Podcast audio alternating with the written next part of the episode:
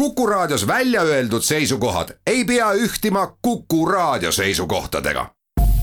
Te kuulate Kuku Raadiot.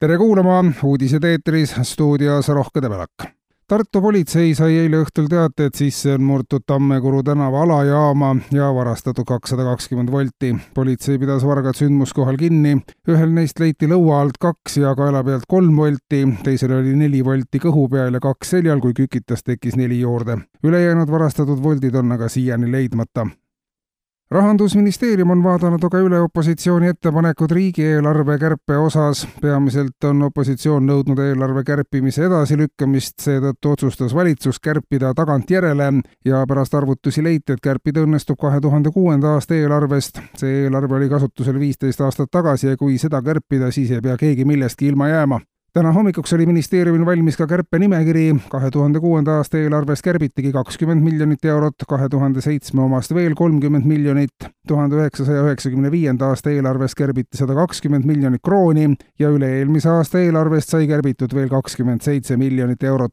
kokku on kärpeid enam kui kahesaja miljoni euro eest ja lisaks on järgmise aasta eelarve veel üldse puutumata. see on tulemus, milleni harva maailma rahandusministeeriumid jõudnud on ja opositsioonil ei ole enam millegi üle põhjust nuriseda ja tehnoloogia uudiseid viimaste andmete kohaselt on Eesti isesõitvate autode kasutamise vallas maailmas esirinnas. mitmed arendajad, kes isesõitvatele autodele pikalt on panustanud, on andmeid nähes olnud jahmunud Eesti suurest edumaast. politsei statistika kohaselt on iga kolmekümne neljas sõiduk, mis Eesti teedel liigub, isesõitev, sest selle sõiduki roolis olev inimene ei ole tegelikult suuteline auto juhtimiseks midagi olulist ette võtma. isesõitvaid autosid on teedel kõige rohkem nädalavahetuse öö ja varajastel hommikutundidel, samuti riiklikel pühadel. tihti on kaasliiklejad hämmeldunud ühe või teise sõiduki liikumisstiilist ja see tuleb samuti veel vähearendatud isesõitva auto arvele panna. sageli leiab politsei, et pärast toimunud avariid ei ole kedagi roolis või ei oska autos viibinud seltskond enese hulgast leida inimest, kes oleks autot juhtinud. kes isesõitvaid autosid arendab,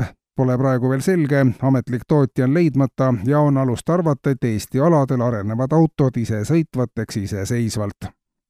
Eilseks valmis valitsuse tellitud põhjalik uuring teemal, kui väikese summaga on võimalik tegelikult ära elada ja uuringu tulemusena selgus, et see vahemik on lai. palju on räägitud sellest, et võimalik on ära elada neljasaja euroga kuus, kui selgus, et ka saja euroga kuus on võimalik ära elada kõige edukam oli Kartsest pärit katses osalenud Voike Helder, kes elas lahedalt ära kahekümne euro eest kuus. kommentaari ei õnnestunud spetsialistidel temalt saada, sest kodanik oli selle summa eest juba lõpuni ära elanud ja arenguid poliitmaastikul EKRE ja Keskerakond on kohtunud eile juhtkondade tasandil ja võtnud vastu põhimõttelise otsuse parteide nimed omavahel ära vahetada.